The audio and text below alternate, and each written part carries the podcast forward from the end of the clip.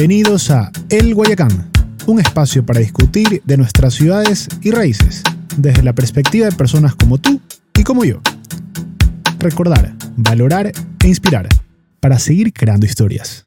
Hola con todos, mi nombre es Isaac Giorgie y esto es El Guayacán. El día de hoy nos acompaña Máximo López, presidente del Grupo Oliver y su casa ronera Casa Oliver. Los rones de Oliver son pioneros en métodos de ultra envejecimiento y productos de licor de altísima calidad. Máximo cuenta con preparación académica en negocios y comercio internacional, obteniendo su título de grado en American University y un posgrado en Harvard. Esto lo ha llevado a organizar estrategias de crecimiento internacional en su empresa. La casa ronera que dirige cuenta con más de 20 marcas y presencia en mercado de 40 en 42 países. Máximo además ha sido embajador del ron en diversos eventos como el Ron and Gin Congress que se dio recientemente en Guayaquil. Bienvenido Máximo, gracias por estar aquí. Sé que vienes en un viaje muy flash, apenas cuatro o cinco días, y la verdad es un honor tenerte, tenerte aquí. No, muchas gracias Isaac. Un honor de verdad poder compartir contigo todo este tiempo, conversar contigo. Creo que va a ser una experiencia muy, muy especial. Gracias Máximo y a los que nos escuchan, eh, atentos a coger pluma y cuaderno porque vamos a aprender mucho hoy de un experto en ron. Máximo, eh, en el Guayacán queremos aprender bastante de tus raíces, de tu historia personal. Vamos a empezar por ahí. Sé que tú tienes sangre cubana corriendo por tus venas. ¿Me puedes contar un poquito de esas raíces? Sí, sí, correcto. Bueno, yo me considero de todas partes y en ningún lugar. Mi familia es cubana, eh, ambos, mi padre y mi madre. Y yo nací en República Dominicana. A los seis años fue que vine a Guayaquil por primera vez por el trabajo de mi madre y me crié aquí, o sea, estuve viviendo en Guayaquil desde los 6 años hasta los 17 años, antes de irme a la Universidad de Estados Unidos a hacer mi carrera y ahora estoy viviendo en República Dominicana. Eh, pero para mí Ecuador es una casa, tú lo sabes, tengo gente muy querida aquí, me siento guayaco eh, y nada, este, esta es mi casa. Cada vez que tengo la oportunidad y la excusa de venir para acá, la aprovecho o te inventas la excusa, pero también. Bueno, eso no lo puedo decir en campo. pero qué bueno, qué bueno que, que ese calor guayaquileño se, se, siente en ti, se sienten esas vibras guayaquileñas. Y, y qué, qué gusto, qué gusto tenerte aquí. Bueno, y cuéntame, cuéntame un poquito de esa carrera universitaria, eh, esa noticia de que ibas a estar en Harvard, ¿cómo lo tomaste? ¿Cómo fue? No, súper bien. En realidad yo no estaba buscando hacer un posgrado justo después de la universidad, pero fue mi madre en realidad la que me empujó a aplicar eh, a universidades. Yo quería empezar a trabajar de una vez, pero sabiamente eh, me aconsejaron y me dijeron, tú no estás preparado todavía eh, para a... Tú sabes que los negocios familiares tienen que tener muchas complicaciones y que cuando hay un gap generacional tan grande también, como lo es en mi caso. Mi padre tiene 77 años y era el que estaba liderando el negocio. Cuando yo estaba en la universidad, eh, uno tiene que asegurarse de que va lo más sólido posible a enfrentarse al mundo por primera vez, ¿no? Eh, y mi madre me aconsejó que vaya a prepararme, a seguirme preparando, a hacer la maestría, eh, y la verdad es que fue una experiencia muy enriquecedora, te lo podrás imaginar. Eh, conocí personas eh, con unos backgrounds impresionantes, muy diversos, una universidad muy, como, como, lo sabes, de, de, alto nivel. Los profesores eran excelentes, también expertos en sus áreas. tuve la oportunidad de compartir un salón de clase con gente que trabajaba en el World Bank, eh, gente que estaba trabajando en curas y en vacunas anti-envejecimiento y eh, que, que revertían el envejecimiento. Esas son cosas que se me quedaron por siempre y que digo, wow, qué afortunado eh, soy de poder compartir un salón de clase con estos individuos. Y rodearte, rodearte, porque al fin y al cabo la gente que nos rodea nos forma. Totalmente. nos va moldeando. Bueno, y cuéntame también un poco de, esa niñez. Igual asumo que a pesar de que hay esta brecha generacional, siempre estuviste, me imagino, en tus vacaciones, en las destilerías o, o en las barricas. Cuéntame, ¿qué, qué, Sí. qué tan cercano era el negocio a ti de chiquito? Claro, claro, no, totalmente. O sea, yo siempre estuve muy ilusionado con ser parte del negocio familiar. O sea, yo iba todos los veranos a República Dominicana. eh, empecé a desenvolverme en el negocio un poquito por primera vez a- los 12 años. Cuando mi padre me puso un verano a pegar etiquetas en la línea desde las 6 de la mañana hasta las 6 de la tarde, más o menos. Eh, de nuevo, no sé si eso lo debería de ser en cámara, pero no, no voy a acusar a mi papá de, Labor infantil. de, de- de que me maltrató Pero, nada. no, todo no. lo contrario, todo lo contrario. Eso fue una experiencia de verdad enriquecedora y, y- y siento que él eh, sí impuso en mí esa, eh, ese fervor suyo y ese, ese drive eh, por el trabajo, por lograr cosas, por continuar. eh, y, y eso son cosas que yo voy a apreciar toda la vida. Empecé pegando etiquetas eh, y después pude trabajar en el laboratorio de la empresa, donde hacían los grados de los productos, se analizaban productos de la competencia. Pasé por el departamento de contabilidad cuando tenía como 15 años y me pegué ya más al área comercial eh, cuando cumplí 16, 17 años y empecé a trabajar como eh, vendedor eh, part-time porque eh, yo estudiaba en ese tiempo. Cuando empecé la universidad, estuve como vendedor comisionando de los distribuidores que conseguía. Conseguías distribuidores en, en-. Estados Unidos. Conseguí distribuidores en Estados Unidos, en Europa, más que nada Europa, luego seguro podemos conversar. Eh, Europa, tú sabes que es nuestro mercado principal. Eh, alrededor del 80% de las ventas de la empresa se van al mercado europeo, por varias razones que, bueno, que después podremos eh, desarrollar. Pero sí, conseguía pequeños distribuidores en diferentes mercados donde todavía no estaba llegando el producto. Y así fue que me fui introduciendo al, al, negocio familiar. Bueno, naciste vinculado al negocio. Me hablas que tu papá te dejó ese drive. Ujú. le, le, le llama a dejar un legado. Ahora que hablamos de, de, de este legado, también háblame un poco de las raíces de Casa Oliver. Sí, sí, claro, claro. Bueno, Casa Oliver surge, el Casa Oliver de actual eh, en República Dominicana surge eh, a finales del siglo XX, en 1994, Ujú. por mi padre. Pero la tradición ronera de mi familia en realidad se remonta al siglo XIX, eh, con mi tatarabuelo seis generaciones atrás Wow. para no decir más tátaras, eh, que era un español mallorquín que llegó a Cuba en 1868, si no me equivoco, y se inició en la producción de rones y las plantaciones de caña de azúcar y el tabaco en 1874. Y de ahí viene la tradición ronera en mi familia. Mi familia se tuvo que ir de Cuba con la revolución. Eh, y en el año 62 llega, el 63, llegan a República Dominicana eh, a través de otros negocios. Eh, y bueno, estamos asentados en República Dominicana desde entonces y eh, hemos, eh, no, no, no quiero decir hemos porque yo todavía no nacía ni daba señales de vida para ese entonces, pero eh, mi familia se sentó en República Dominicana hace bastante tiempo ya y desarrollaron algunos negocios, entre ellos el ron, eh, en los años 90. Ah, una brecha igual de, de 30 años. Fue empezar de cero. Empezar. Totalmente, Totalmente. totalmente. Es más, mi abuelo, eh, mi abuelo era un hombre muy, muy especial eh, porque en mi familia, bueno, se lo idealiza mucho, igual que en todas las familias, eh, pero siempre se habla de que fue un hombre que logró desarrollarse eh, económicamente y socialmente eh, en tres lugares diferentes. ¿Por qué? Porque eh, mi, mi familia está también en el negocio de las ópticas eh, desde 1912, más o menos.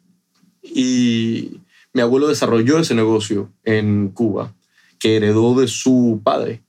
Eh, y lo desarrolló y lo convirtió en un negocio muy importante, eh, con fábricas de ópticas en Cuba, eh, la, la, Ruta López en Cuba, que iban a hacerte exámenes desde la vista a tu casa. y bueno, y, varias otras cosas. Entonces, un, un señor luchador que no tuvo una educación mucho más allá de... yo no sé si mi abuelo fue a la, escuela secundaria, en realidad pero definitivamente un hombre emprendedor eh, de quien siento que mi familia, mi padre, heredó ese drive y esas ganas de salir adelante, no importa las circunstancias, no importa la dificultad. Eh, y bueno, mi, mi, abuelo tuvo que salir de Cuba con, con sus hijos. Eh, cuando llegó la revolución, con, lo perdió todo. Claro. Pero cabe recalcar una cosa, em, las empresas de mi abuelo en Cuba fueron las más difíciles de incautar de la isla completa. ¿En serio? ¿Por qué? Porque siempre, siempre la conciencia social ha sido una parte muy importante eh, para nuestra familia, que también se ve reflejado en las empresas de hoy, cómo nosotros manejamos eh, con, los empleados. Pero desde entonces, mi abuelo tomó la decisión en esa época de que las ópticas el negocio de ópticas, la fábrica de ópticas, iba a ser un tercio de los empleados. O sea, él le dio un tercio de las acciones de la compañía a los empleados de las empresas y ellos tenían eh, dividendos de la compañía. Entonces, cuando llega la revolución, que es el gobierno del pueblo, de la gente. Nacionalizar y repartir. Empezar a quitar todas las empresas. La parte de mi familia se la quitaron de una vez, igual que la de todos los empresarios. Eh, pero fue muy difícil eh, quitarle a, los empleados ese 33%, porque como tú le explicabas, sin que se revelen eh, a, empleados que el gobierno del pueblo va a quitarle lo que es del pueblo, ¿verdad? Porque ellos no se veían como ese empresariado, ¿verdad? A quien le estaban quitando para darle a los demás. entonces, eh, eso, eso son cosas que obviamente me llenan de, de, orgullo en parte, ¿no? Eh, y bueno, después las ópticas eh, fueron, las fábricas de ópticas fueron utilizadas para apoyar en, en el esfuerzo de alfabetizar a la isla, porque tú no puedes alfabetizar una isla si la isla no puede ver. Entonces, eso también es algo que a nosotros nos, nos llena de felicidad porque fue eh, eh, el, el, centro donde salió y se repartieron eh, los lentes para que todo el mundo pueda ver y pueda aprender a leer en, en Cuba. Tiene mucho que ver con nuestro lado familiar. Y bueno, esa es mi, mi abuelo en Cuba. luego de Cuba salió con 30 mil dólares. que bueno, en esa época era una cantidad considerable igual. pero salió con 30 mil dólares de la isla a Miami. En aquel entonces Miami casi no había latinos, ¿verdad? Era el momento en el que Miami se empezó a llenar de latinos eh, por el éxodo. Eh, una comunidad cubana que se fue formando. Que se fue formando, o sea, mi abuelo fue de los fundadores del Miami hispano. Entonces, eh, también se desarrolló eh, con las ópticas López en, en Miami y, y, se convirtió también en, en, un hombre de posibilidades, se desarrolló económicamente en Florida y llegó a tener la venteada óptica más grande de los Estados Unidos. ¿Ah, sí? Eh, en su momento, sí. Eh, y luego es que empieza en República Dominicana. ¿Y por qué empieza mi familia con el negocio de óptica en República Dominicana? Eh, porque en aquella época mientras que en Cuba, solamente en La Habana, habían 97 ópticas. En República Dominicana, completo, habían cuatro. Entonces, eh, había una necesidad muy grande. Las ópticas solamente eran para los multimillonarios, básicamente. Eh, y... Tu abuelo se conocía el negocio del rey del derecho. Sí, y, y- y la mano derecha, un muy buen amigo de mi abuelo era la mano derecha del presidente de República Dominicana en ese momento, que se llama Juan Bosch. Ujú. Entonces, eh, Juan Bosch lo invita a mi abuelo eh, a, a poner ópticas en República Dominicana. Y así fue que mi familia llegó a República Dominicana en el 63. Ok. Eh, y hasta ahora las ópticas López son las ópticas número uno en República Dominicana, la cadena de ópticas número uno en República Dominicana. Eh, entonces, por eso a mi abuelo, toda mi familia lo, lo ve y, y lo idealiza, porque es un hombre que verdaderamente pasó de desarrollar un negocio pequeño a convertirlo en un negocio importante y hacerlo en tres países diferentes, después de perderlo todo también. Ujú. Entonces, por ahí ver la escuela de nuestra familia. Eh, hoy en día yo veo muchas de las enseñanzas de mi abuelo en, la forma en la que mi padre ha conducido sus negocios. Eh, nosotros en la empresa, por ejemplo, pagamos, nuestro salario mínimo es el doble del salario mínimo Legal. en República Dominicana, legal. Eh, nosotros preferimos y valoramos mucho lo que es la mano de obra eh, artesanal. O sea, por diseño, por, por decisión de mi padre en su momento, eh, nosotros no compramos eh, una máquina etiquetadora, por ejemplo, que etiquete todas las, las botellas automáticamente, sino que nosotros preferimos contratar a gente de la comunidad en la que estamos. Tenemos un programa que se llama Madres de Ato Nuevo. Ato. Nuevo es la comunidad donde nosotros estamos en República Dominicana, que queda a unos eh, 30 minutos del centro de Santo Domingo. Eh, y nosotros contratamos a madres del sector que son las que etiquetan eh, a mano, botella a botella, y Ujú. que las numeran también. Entonces, claro, lo, lo podemos hacer porque afortunadamente nos hemos enfocado siempre en la producción de rones ultra premium, Claro. como sabes, eh, que nos ha permitido el no estar tan masificados, ¿verdad? Nos ha permitido darle este nivel de cuidado, botella tras botella, que nos caracteriza bastante, yo creo. Qué interesante.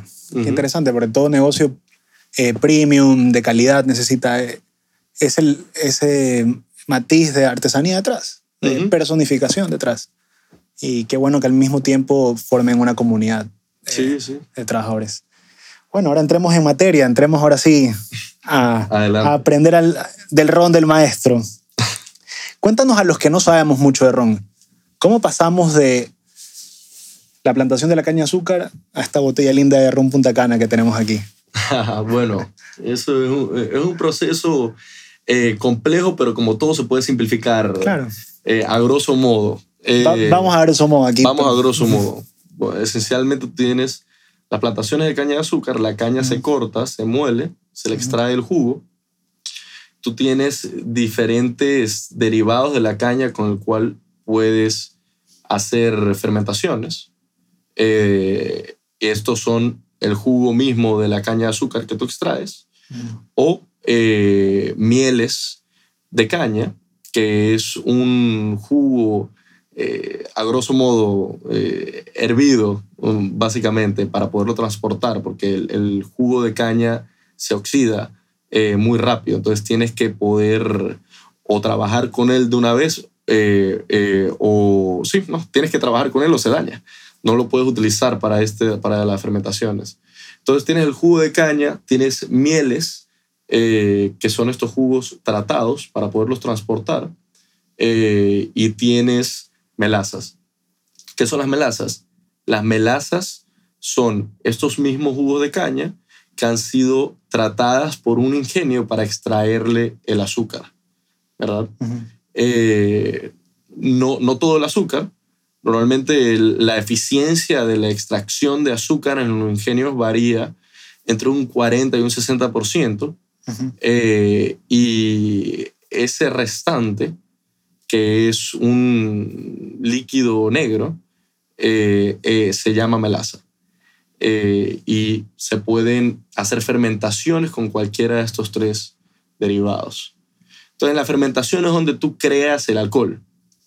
Eh, esencialmente tú necesitas un ambiente, una temperatura controlada, agua, levaduras, nutrientes.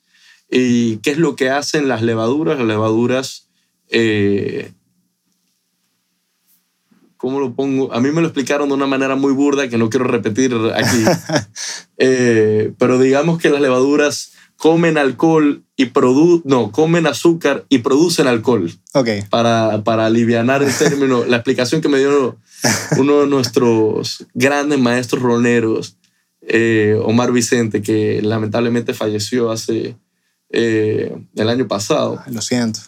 Eh, que fue, bueno, un maestro ronero, nuestro maestro ronero de cabecera, que inició la compañía con nosotros.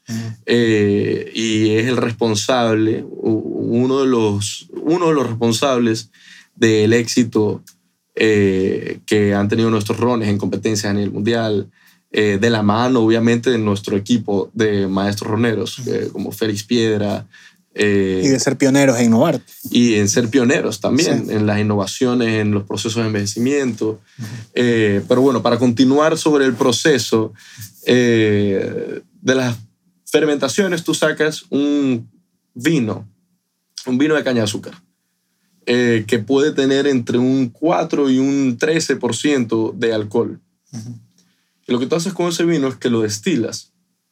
En el proceso de destilación, lo que tú estás haciendo es separar el etanol de el resto de componentes o de, ese- de, ese- de los congéneres. Eh, tú puedes destilar de, de diferentes formas.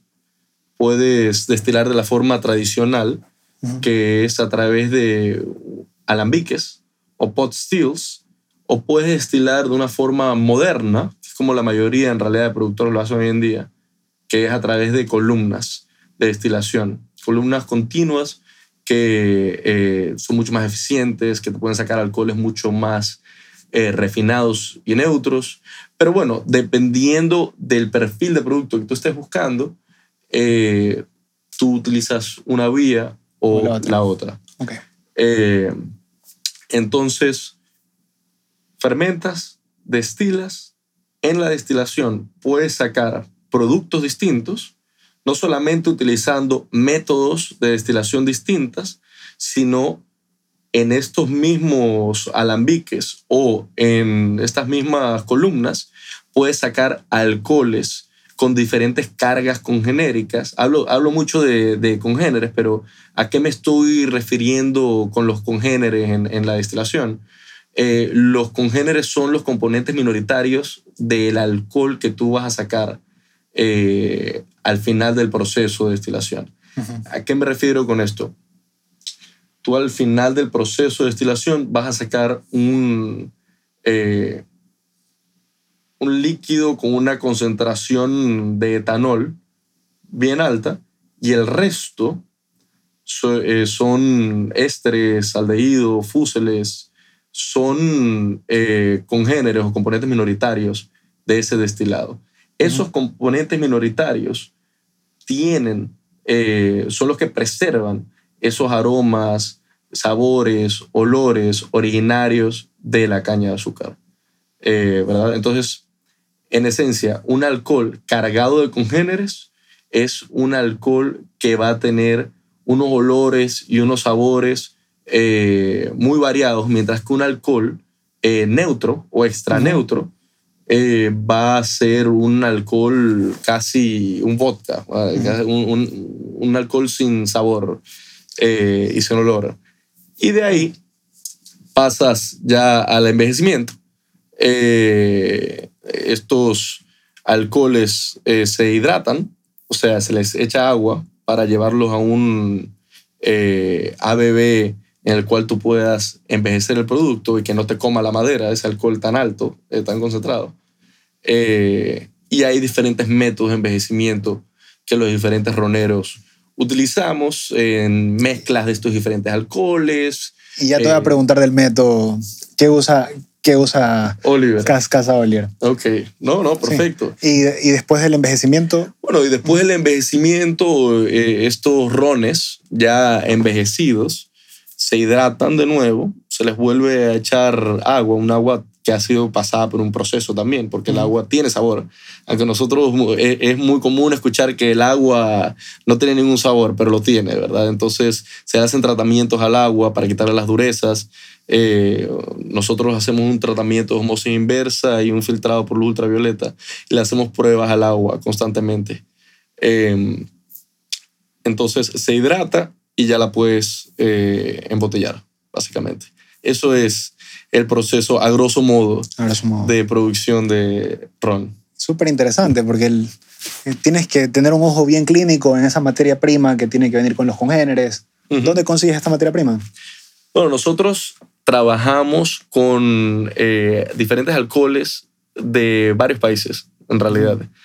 Eh, nosotros trabajamos obviamente con alcoholes eh, dominicanos, Ujú. pero muchos de los alcoholes con los que trabajamos no los conseguimos en República Dominicana, sino que nosotros vamos al, al mercado. Nos- nuestros maestros roneros, en realidad, eh, tienen una selección ya bastante depurada de las destilerías con las que trabajamos. Nosotros compramos alcohol en eh, Ecuador, en Ah. Colombia, Panamá, Trinidad y Tobago, eh,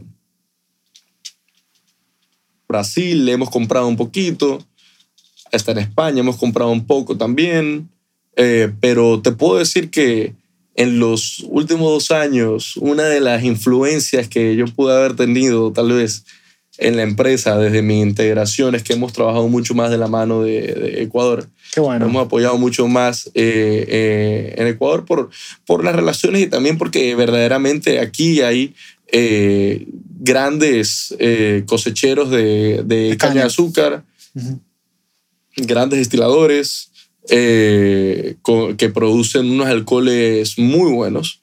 Y nosotros hemos formado alianzas estratégicas eh, con empresas ecuatorianas. eh, y hoy en día podría decirte que nosotros estamos comprando de, en Ecuador alrededor de un millón de litros anuales eh, de alcohol Qué excelente para noticia. nuestra producción, que antes no comprábamos nada. O sea, en los últimos Dos años. dos años estamos comprando aproximadamente un millón de litros anuales Qué excelente a noticia. Ecuador, Qué excelente noticia. ayudando a la patria ecuatoriana. Están tus raíces boyacas. Ahí está. Lo que te, llama de nuevo a esta tierra. Totalmente, totalmente. Eh, me has hablado bastante de maestros roneros. Cuéntame un poquito de, de en tu industria. Se habla, se habla de maestros, maestros bodegueros también. ¿Qué, qué otros tipos de trabajos hay detrás de una casa ronera? Claro. Bueno, a ver, ¿cómo te lo- eso es- varía bastante por eh, productor. Hay, hay mucha variación. Sin embargo, el maestro bodeguero es aquel que se, junto con el maestro ronero, Ujú. se encargan de la administración de tus inventarios de producto en envejecimiento. Eh, esencialmente las barricas, Ujú. ¿verdad? Las mezclas que tienes que hacer. Verdaderamente, el hacer ron es una ciencia, pero más que una ciencia, es un arte. Porque la química, que, que eh, eh, eh, todas estas son cosas que he podido agarrar de escuchar a nuestros maestros, ¿verdad? Pero siempre me dicen que en la química es eh, la materia en la cual 2 más 2 no es igual a 4. es, es muy, es muy interesante. Y me hacen la prueba porque me dicen siempre, siempre me dan este ejemplo. Agarras 2 litros de alcohol y 2 litros de agua y los mezclas y no vas a tener 4 litros de una solución hidroalcohólica. Vas a tener 3.9899999 litros de, de solución. Porque el alcohol, ya, ya no quiero ya meterme en, esa parte, en de ya, en esa ingeniería química que no es muy fuerte. Pero nada, definitivamente es un mundo muy, muy interesante. El, el, como te decía, el maestro bodeguero se encarga, es el responsable de llevar los inventarios en las bodegas de envejecimiento. El maestro ronero es el responsable de definir qué perfiles él quiere sacar de esas bodegas. El maestro bodeguero se encarga de sacarlos, de lograrlos, ¿verdad? Hay cosas muy interesantes, en realidad el envejecimiento es súper complejo. y bueno, todavía no nos hemos metido en ese punto, pero algo importante a, a recalcar es que ninguna barrica te envejece igual. Ujú. Cuéntame un poco de las barricas. Eh, para adentrarme un, un poco en la barrica, déjame salir de lo que estaba hablando. Dentro de la barrica tienes dos procesos, esencialmente, que es un proceso de extracción de cualidades eh, de la madera eh, y un proceso de oxidación. Y lo que está pasando dentro de la, barrica es que estás teniendo una transformación de compuestos orgánicos todo el tiempo, constantemente. Entonces, no solo estás extrayendo eh, sabores de esa madera que puede tener eh, diferentes composiciones eh, orgánicas, porque la madera puede ser roble francés, roble americano, eh, roble español, roble colombiano, hay robles ahora eh, brasileños también. O en esa barrica ya se ha, se ha hecho coñac antes, se ha hecho whisky antes. También puedes tener barricas que ya han envejecido, otros líquidos que obviamente le va a aportar mucho al producto que tú vayas a envejecer. Tienes diferentes niveles de tostados dentro de la barrica que Ustedes las, las queman. nosotros quemamos las barricas, claro. Eh, tienes diferentes niveles de tostado que te van a aportar diferentes sabores. Eh, tostados ligeros, tostados eh, light medium toastings, que son entre ligero y medio, medium heavy y heavy toasted eh, barrels. Qué interesante porque partimos de la materia prima con, con muchos congéneros. Ahí partimos de la barrica. O sea, podemos sacar un sinnúmero de sabores, olores, lo que tú quieras, Es un- y que va a ser especializado tuyo porque nadie lo va a hacer igual. muy difícil. y puede ser también de producción limitada, lo puedes vender así. Cuéntame un poquito eh, de marcas especiales de, de Oliver que, que tú dices, nadie va a hacer esto parecido. Nosotros eh, nos enorgullecemos eh, siempre y por lo menos siempre te- tenemos la idea de que nuestros rones son irreplicables o muy, muy difíciles de replicar. Y es que en realidad sería imposible replicar exactamente no solamente, a ver, un, un, ron de Oliver eh, que tiende a tener mucha complejidad en, en su proceso, no solamente en su proceso de, de envejecimiento, de mezcla, de sistemas, etcétera, sino en las diferentes materias primas que utilizamos. Como te comenté, compramos nosotros materias primas diferentes eh, de varios países, con cargas congenéricas dis- distintas, tenemos bases. Lo- yo diría que lo que hace muy difícil eh, replicar, eh, o uno de los factores que hace muy difícil replicar nuestros rones, es que nosotros utilizamos el sistema Solera, el cual, bueno, tú has mencionado ahorita, Te iba a hacer esa íbamos pregunta, a llegar para acá Pero ya eh, entramos. definitivamente al tema. ¿no? ¿Y qué es el sistema Solera? El sistema Solera es, eh, eh, básicamente consiste en mezclas de rones más jóvenes con rones más viejos y en siempre dejar una base de producto dentro de la barrica. ¿Qué significa esto? Nosotros nunca hemos vaciado una barrica al 100%. Siempre dejamos, dependiendo ya del proceso, del ron que se está buscando, ya hay, hay muchas cosas ahí que ya es el trabajo de los maestros bodegueros. Entre un 30%, entre un 20% hasta un 50% de producto dentro de la barrica ¿Tienes alguna del 94 todavía? de, tenemos barricas del 94 todavía que no se han tocado también. Eh, no, está, no, no estamos comercializando eh, esos rones todavía, pero hay un proyectico pronto, que viene pronto de, de hacer un lanzamiento en una fecha especial. Si sacan números, van a ver que viene un aniversario pronto muy eh, interesante. 2024 se acerca, entonces puede que algo de eso vaya a salir al mercado. Em, pero sí, entonces estas bases son tan pe- peculiares eh, que es muy eh, es imposible replicarlas porque llevan mezclas eh, de 30 años de procesos de envejecimiento de rones que se han ido, de destilados que se han ido agregando a las barricas también, que se han ido mezclando con los anteriores.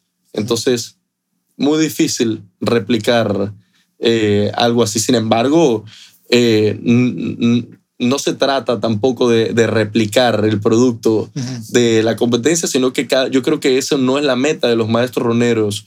hoy en día, cada quien entiende que es capaz de hacer el mejor ron del mundo. Eso es algo de lo que sufren los maestros roneros. Todos creen que su ron es el mejor del mundo.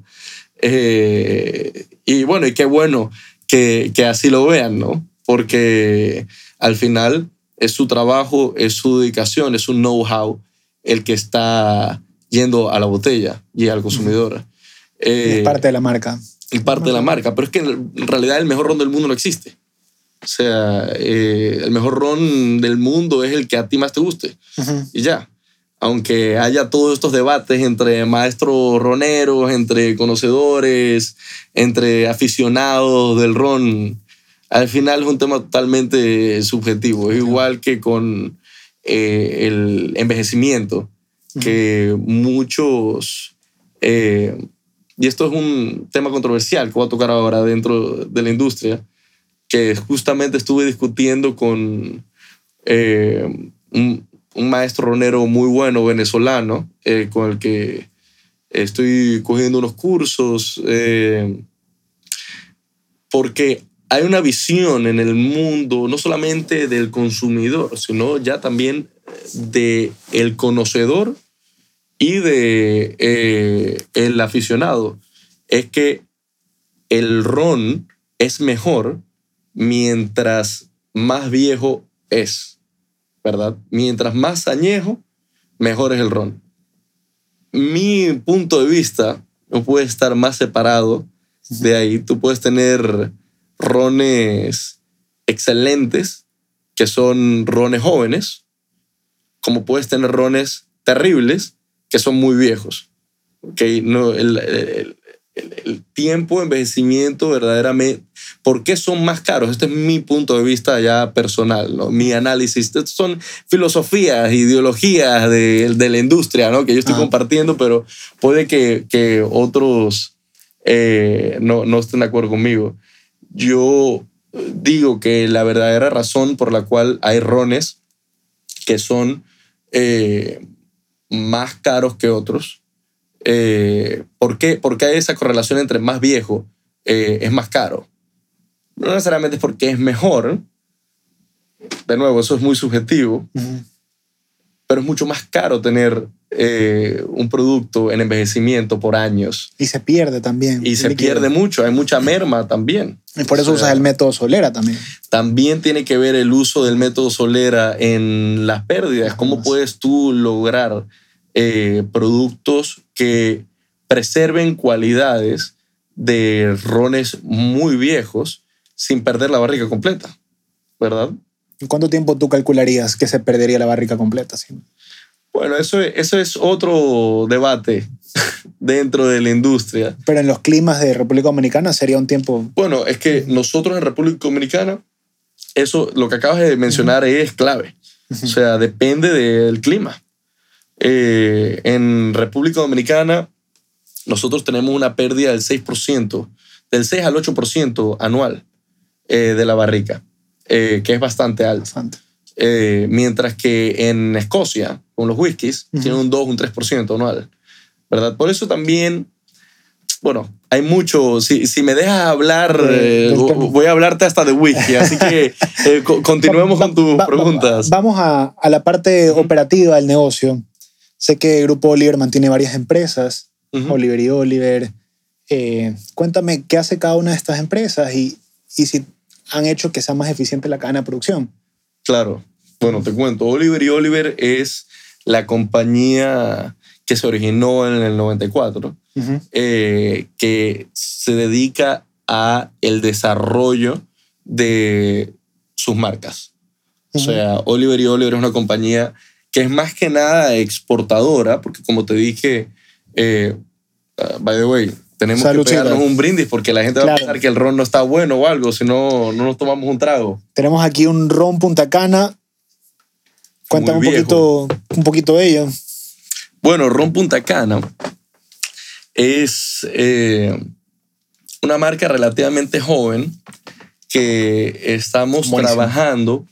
Ya, gracias, gracias. Que estamos trabajando para un público explorador, así lo denominamos nosotros.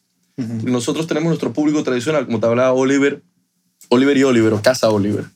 Se dedica a, a la producción de sus rones y al desarrollo, a la comercialización de sus rones en el mercado internacional. Eh, Ron Punta Cana siendo una de nuestras marcas que queremos empujar. Y Ron Punta Cana surge por un interés de mi padre en eh, posicionar el ron dominicano en el mundo como un ron que eh, podía ser considerado premium y de alta calidad, de alto nivel, que se podía beber solo porque Pero tradicionalmente accesi- más accesible. es más accesible. O sea, porque tradicionalmente el ron dominicano eh, ha sido un ron para mezclar con Coca-Cola, ¿verdad? Para coctelería, eh, la- el, eh, esto de tomarlo neat eh, es muy reciente, este impulso que le están dando al premiumization de las marcas eh, roneras en el mundo entero. Ujú. ¿verdad? Es un wave eh, relativamente eh, joven, pero que ha sido nuestro enfoque, el premiumization, desde que nosotros iniciamos. O sea, nosotros hace 30 años dijimos, no vamos a competir con los rones masivos. No nos interesa y no podemos entrar tampoco. Es muy difícil entrar a competir ahora con eh, estas empresas que venden millones de cajas y que tienen eh, cientos de millones de dólares para invertir en diferentes mercados, a desarrollarlos. Marketing. Entonces, marketing, o sea, entonces quisimos, mi padre quiso desarrollarse en un nicho de productos ultra premium. En realidad nosotros somos pioneros en la industria de rones ultra premium en República Dominicana y, pi- y pioneros en el mundo también, porque eh, rones que se vendía a 100 dólares, 200 dólares la botella, no es que abundaban hace 30 años, ¿verdad? Hoy se ve mucho más, o hay mucha más variedad. Pero por eso el enfoque de la empresa siempre fue el desarrollo de los productos ultra premium. Mi Punta Cana llega, como te decía, por un interés eh, de mi padre. Hace 10 años más o menos tiene esta marca, entre 5 y 10 años, 7 años tal vez tiene. Me acuerdo ahora. Eh, pero surge por... eh, el nombre eh, es sinónimo de República Dominicana y, y es... eh, hay- yo creo que hay más gente en el mundo que conoce Punta Cana que República Dominicana. Entonces, eh, mi padre entendió que esa era una muy buena forma de promocionar al país y de posicionar al ron dominicano como un ron de alto nivel, no solamente como un ron de coctelería, eh, por primera vez. Y, y desarrolló Punta Cana con SKUs también más comerciales eh, de lo que nosotros habíamos venido trabajando todo el tiempo, Eh, que era migrar de este consumidor conocedor a el consumidor explorador que se toma un ron Punta Cana. ¿Cuál es el consumidor explorador? Es, no es el consumidor que está bebiendo para embriagarse, ¿verdad? Es, es el consumidor que está bebiendo o probando cosas nuevas para aprender de ellas y aprender a disfrutarlas. Eso es parte clave de nuestra visión en Oliver. O sea, nosotros no queremos que tú te agarres una botella y te la bebas en una sentada de un día. No es lo ideal. Puedes hacerlo. eh, No, no vamos a decirle a nadie cómo consumir el producto, pero la meta es verdaderamente, nuestro eslogan lo dice, es ron para conocedores. Nosotros nos interesa mucho educar al consumidor y que el consumidor aprenda a valorar eh, lo que se está bebiendo, ¿verdad? Ujú. Porque es algo que verdaderamente es, eh, como te dije, es un arte, lo cual lleva años de trabajo, de perfeccionamiento, eh, de desarrollo. Y Ron Punta Cana es la forma que nosotros vimos de atraer a ese explorador que tal vez quiere empezar a probar el ron con hielo, ya no mezclándolo con Coca-Cola, eh, solo como lo estamos viviendo ahora. eh, Pasa limpiecito solo. y irlo llevando a ya el portafolio más grande de, de Oliver, que es el producto ultra premium. Pero necesitas un producto que la gente pueda acceder a él, ¿verdad? Si tú no sabes de ron eh, y solamente has tomado ron con Coca-Cola de toda tu vida, no vas a comprarte una botella de 100 dólares. No la aprecias todavía, no sabes qué es lo que estás comprando. Para mezclar Coca-Cola, no, ¿verdad? Quizás todavía en el mercado acá alguien dice, me compro un whisky, no sé. Claro, claro, también. También el ron tradicionalmente no, no tiene esa percepción de un producto de alto nivel. Por eso es que estamos viendo ese wave ahora. ¿verdad? Que exploren otro tipo de, de trago, otro tipo de... Sí, o sea, que, que, que aprendan a, a disfrutarlo para que empiecen a escalar. Por eso Punta Cana es nuestro producto para explorador. Eh, y Pero ya en Europa esto ya está consolidado. Es el- Europa es el mercado premium más grande del mundo, eh, de rones, de rones particularmente. Eh, y sí, o sea, nuestra, es más, Punta Cana no es una de nuestras marcas que nosotros comercializamos tanto en Europa. Nuestra- nuestras marcas principales en Europa son Optimus eh, y Quorum. Y Presidente también. Ujú. Ok. Me hablabas un poquito de las diferentes em- empresas que están dentro del grupo Oliver. Ujú. Cuéntame un poquito más de, de esa cadena de producción, que, que estás viendo el granel también. Sí, sí, bueno, nosotros con Oliver y Oliver, como te decía, comercializamos nuestras marcas. Eh, tenemos a Rones del Caribe, que es una empresa distribuidora en República Dominicana, eh, que comercializa los rones en República Dominicana.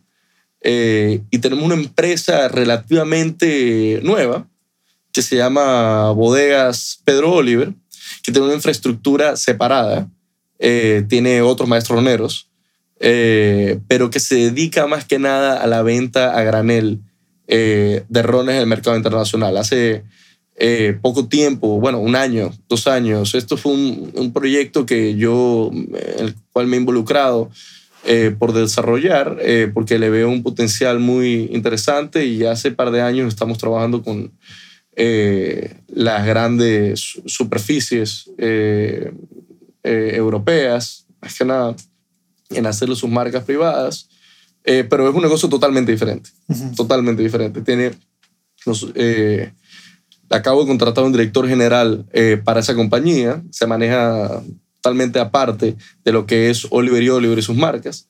Eh, tiene hasta procesos de envejecimiento diferentes, se utili- utilizamos más que nada el método tradicional de envejecimiento para la venta de graneles, eh, pero obviamente trabajamos en base a las necesidades del cliente. O sea, el cliente nos pide un ron que se parezca a cualquier ron en el mercado y nosotros trabajamos ese perfil y se lo vendemos. Qué bueno, Máximo. Me alegra que estén diversificando bastante. Eh, sé que estás con, con poco tiempo. Quisiera ir cerrando. ¿Hacia dónde estás viendo Grupo Oliver en el futuro inmediato? Mm, Buena pregunta. Bueno, eh, creo que también va de la mano con lo que te acabo de, mencionar. Entiendo que Punta Cana, eh, que es una marca que estamos trabajando ahora bastante, eh, puede desarrollarse muy bien y lo estamos viendo en el mercado dominicano, que acabamos de lanzar una campaña este año, nuestra primera campaña en República Dominicana eh, masiva. Y hemos visto un, un resultado muy bueno. Eh, en realidad creo que República Dominicana puede que se vuelva un mercado importante para nosotros que antes no, no lo era, no lo ha sido tradicionalmente. Eh, veo un desarrollo importante eh, en Europa porque la categoría de premium crece un 6, un 7% anual, eh, que es bastante bueno. y Nosotros tenemos una posición, ya un posicionamiento eh, importante que entendemos que podemos capitalizar en ese crecimiento eh, a través de también nuevas alianzas con socios estratégicos, eh, depurando muy bien eh, cómo hacemos el route to market, etc. Y eh, con Ron Punta Cana lo estamos introduciendo en el mercado latinoamericano también, ¿no? Porque está en ese periodo de eh, empezar a conocer lo que es el ron de verdad, lo que es el ron en el siglo XXI, que ya no es ese producto que mezclan Coca-Cola y ya, ¿verdad? Está empezando a, a, a entenderlo y, y es, es, el momento perfecto eh, para desarrollar Punta Cana en, ese, en este el mercado. mercado latinoamericano. Así que en eso estamos, sí. Qué bueno, Máximo. Y finalmente, ¿dónde podemos seguir a, a Grupo Oliver en redes sociales. Sí, eh, la casa Oliver tiene su Instagram que es arroba oliverroms eh, y Punta Cana eh, tiene su Instagram que es arroba rom Punta Cana Club. Entonces, eh, síganlo si les interesa conocer un poco más eh, de Oliver y de lo que estamos haciendo. Cada vez que vayan a, a República Dominicana, ya saben, traerse una botellita de Claro, Punta Cana acá. claro, claro. Definitivamente. Gracias, Máximo. Un gusto estar contigo nuevamente y éxitos en todo. Salud. Muchas gracias, Isaac. Salud. Salud. Un gusto, de verdad. Gusto. Me encanta compartir contigo. Me ha encantado hablar contigo. Sabes que te considero mucho, que entiendo que eres una persona capaz, que eres un ser humano noble, excelente. Me encanta compartir contigo. Así que Gracias. eh, ha sido un gusto para mí. Gracias. Salud, Esto fue el Boyacán. Salud.